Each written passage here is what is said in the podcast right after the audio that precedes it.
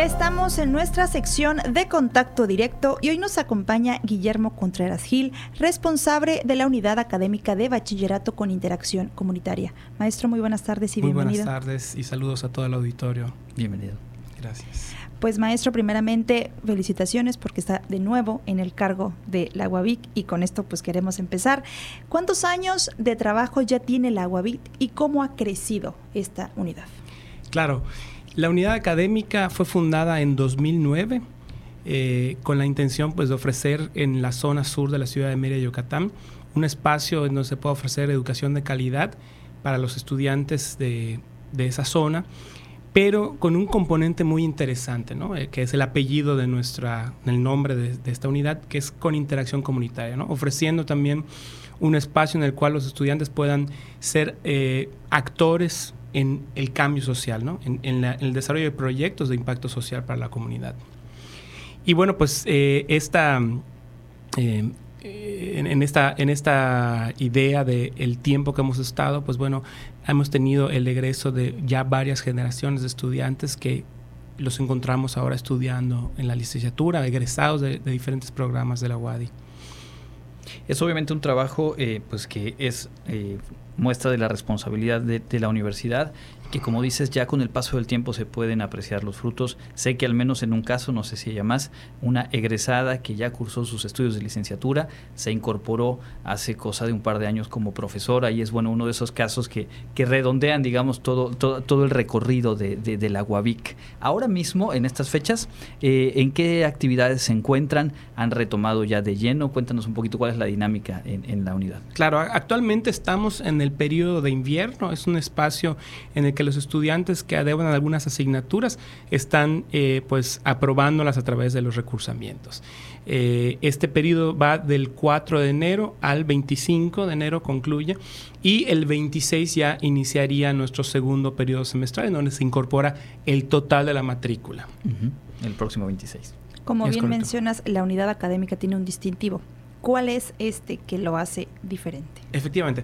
Bueno, los estudiantes de, entrada tienen en, el, en, la malla curricular, se consideran seis programas que son, suena feo decirlo, obligatorios, ¿no? pero son parte de nuestro, de nuestro plan de estudios y todos los estudiantes pasan por ellos, ¿no? que empiezan desde la asignatura de responsabilidad social hasta la, asignatura de evaluación de, proyectos. ¿no? O sea, tienen un proceso de, donde conocen qué es esto de responsabilidad social, cómo se van a acercar a la comunidad, cómo van a diseñar proyectos, cómo los van a implementar y finalmente cómo van a evaluar esos impactos de sus proyectos.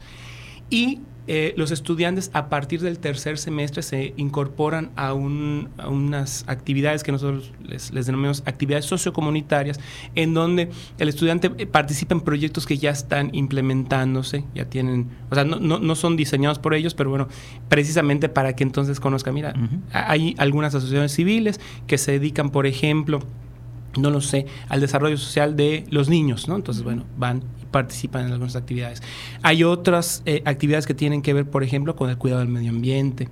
Hay otras que tienen que ver con el desarrollo, por ejemplo, de cultivos de traspatio. Entonces, esa es la, como la, intención, ¿no? Que el estudiante no solamente eh, tenga las competencias relativas a los programas que tradicionalmente se, se tienen, ¿no? Matemáticas, comunicación, eh, ciencias naturales, ciencias sociales, eh, sino que además tengan este componente en donde ellos puedan ser actores sociales, ¿no? Y, a partir de esto, pues también puedan valorar eh, cómo en la licenciatura esto les, les sirve, ¿no? en, todas sus prácticas. Y aparte creo que hay uno en específico que es la asesoría de tareas a los jóvenes de la misma comunidad, ¿no? Ya igual está también reactivo, porque con la pandemia sí supimos que se paró y muchas actividades así se pararon, pero creo esta que es una importante porque sí tiene a niños que, los ayudan en las tareas. Es correcto, o sea, eh, de manera reservada, precisamente porque las asociaciones civiles eh, poco a poco han estado reabriendo sus puertas hacia nosotros y nosotros también este, vamos acercándonos con los estudiantes. Eh, hemos estado apuntalando los acercamientos para que se retome esta, esta actividad que se llamaba Escuelita Comunitaria BIC, eh, que bueno, consistía básicamente en que estudiantes, más bien, madres y padres de familia lleven a sus niños de, eh, educación básica a la escuela y nuestros estudiantes los atiendan en nuestras instalaciones y, bueno, y, se hicieran una serie de actividades que pudieran ser para apoyar eh, pues las tareas que ya les marcaron en casa, que las puedan realizar en este espacio y, bueno, si tienen alguna duda, pues nuestros estudiantes que están en formación, pues puedan resolverlas, ¿no? En esta ocasión en particular se hizo en in situ en una escuela que está eh, muy cerca de la unidad académica. Los estudiantes acudían con los, eh, con los chicos de, primaria y hacían ahí las actividades. Pero nuevamente la idea es que volvamos a, hacer esto, ¿no? Y que sea ya, eh, como, como mencionaste, ¿no? Se vayan consolidando como los teníamos anteriormente, antes de la pandemia podría sonar como, como un lugar común decir que la educación transforma vidas, pero hay proyectos como este que, que de por sí tienen esa apuesta. Cuando la universidad años atrás decidió eh, ubicarse justamente en la zona sur de la ciudad, estaba atendiendo una serie de, de, necesidades. ¿Qué podrías destacar, digamos, de lo que se ha logrado en cuanto al impacto de quienes rodean físicamente, digamos, y también quienes rodean a las familias de cada uno de los estudiantes que han estado por la unidad, porque ahí hay un trabajo de un impacto mucho más amplio. Es correcto. Bueno, pues a lo largo de estos eh, ya más de 10 años de unidad académica hemos notado un desarrollo en la zona. Y, bueno, primero hablando de, la cuestión eh, física instalada, ¿no? la, aparición de servicios que van aportando hacia profesores y estudiantes, ¿no? Por ejemplo, eh, una papelería eh, o, por ejemplo, lugares en donde pueden conseguir los estudiantes alimentos o los profesores también.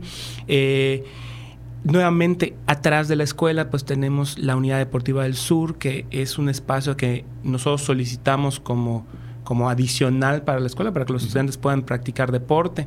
Tenemos también a un costado el Parque Ecológico Metropolitano John Seal, en donde también realizamos actividades de, vamos, algunas del, área de responsabilidad social y otras de ciencias naturales. Eh, pero yo creo que lo más, lo más importante y lo más impactante, y eso me encanta eh, de estar en la coordinación, es que he podido ver cómo de pronto eh, las, las, familias, vamos, entra un estudiante y, ves cómo ya egresó el hermano, ¿no? Y, está actualmente el, el, hermano menor, ¿no? Y ves cómo las generaciones van eh, apreciando primero la, escuela, ¿no? Y cuando hablas con ellos, ¿y dónde está tu hermano? Pues ya terminó licenciatura en Derecho, ¿no? O ya está trabajando por aquí, ¿no?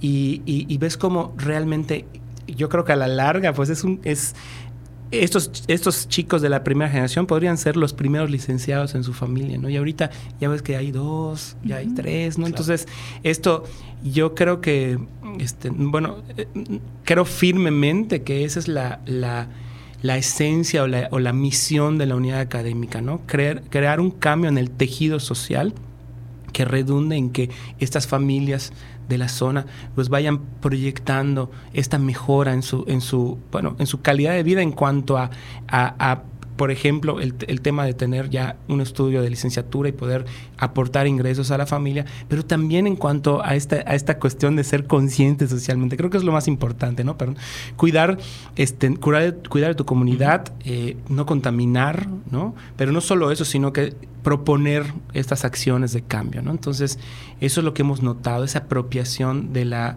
de la comunidad hacia la escuela y este, y este aprecio, ¿no? Como, como, como esta zona o este, o este espacio en el que el estudiante puede alcanzar sus metas personales, profesionales, familiares.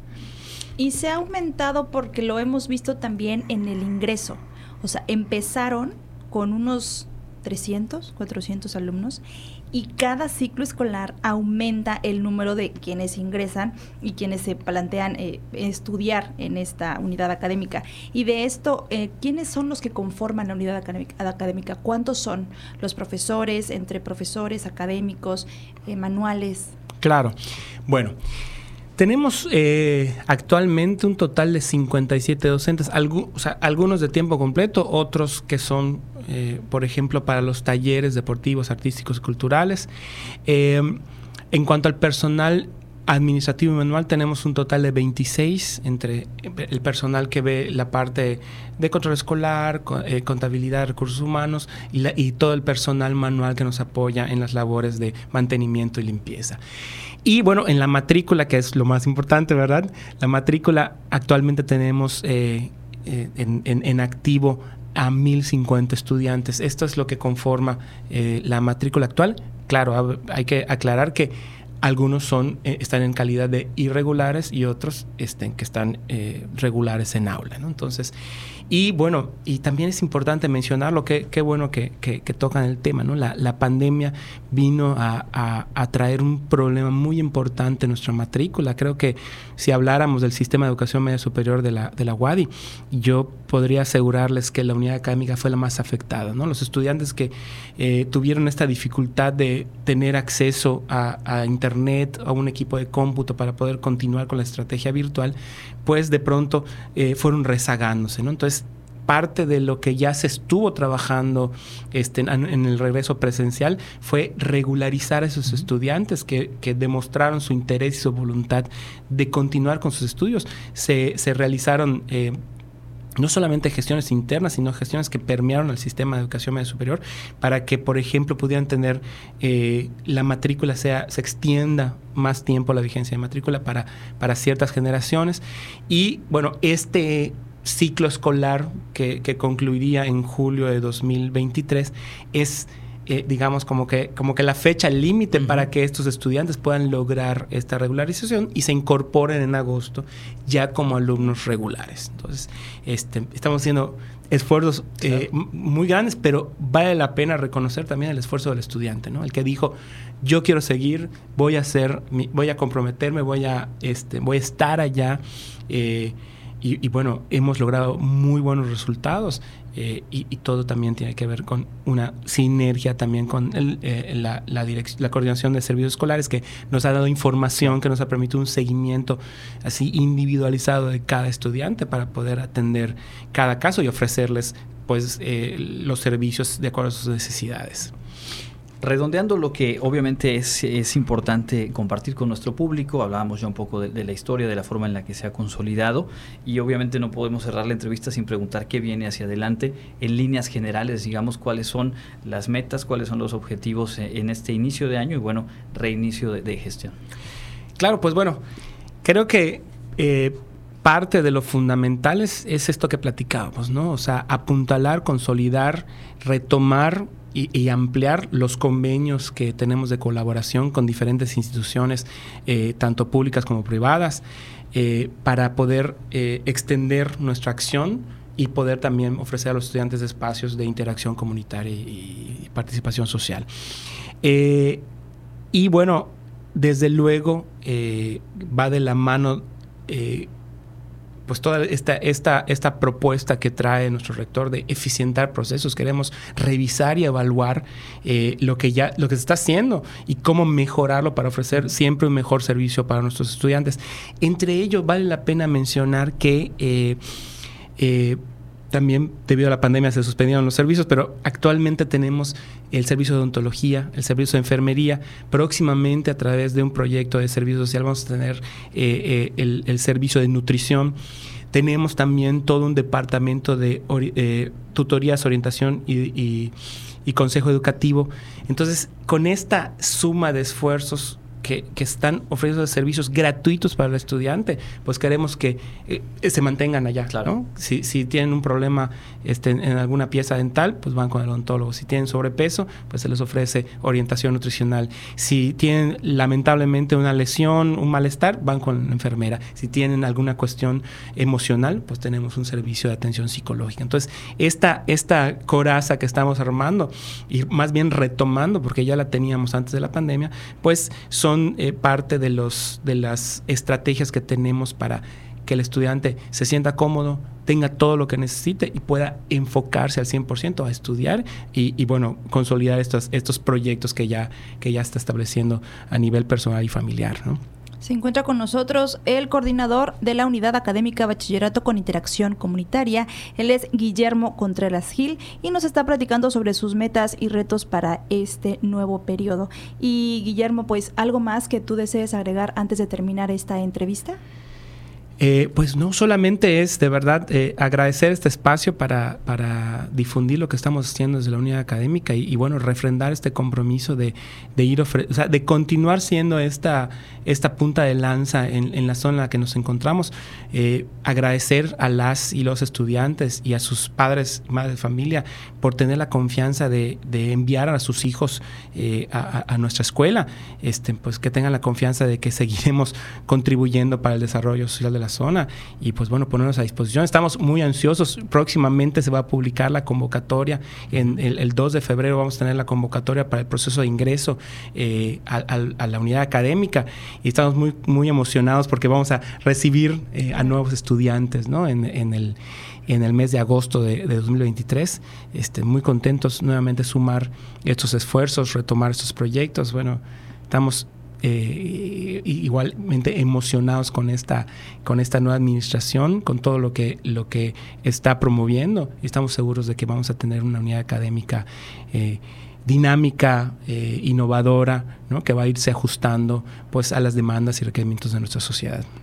Pues como siempre, un gusto eh, haber platicado contigo, compartirle a, nuestras audiencias todo lo que se está trabajando en Logovic, lo que ya se ha hecho y lo que viene obviamente hacia adelante, que estamos seguros será muy exitoso. Gracias nuevamente, Guillermo. Muchísimas gracias a ustedes. Muy buena tarde. Nosotros vamos a hacer una pausa, tenemos mucha más información al regresar. No nos deje.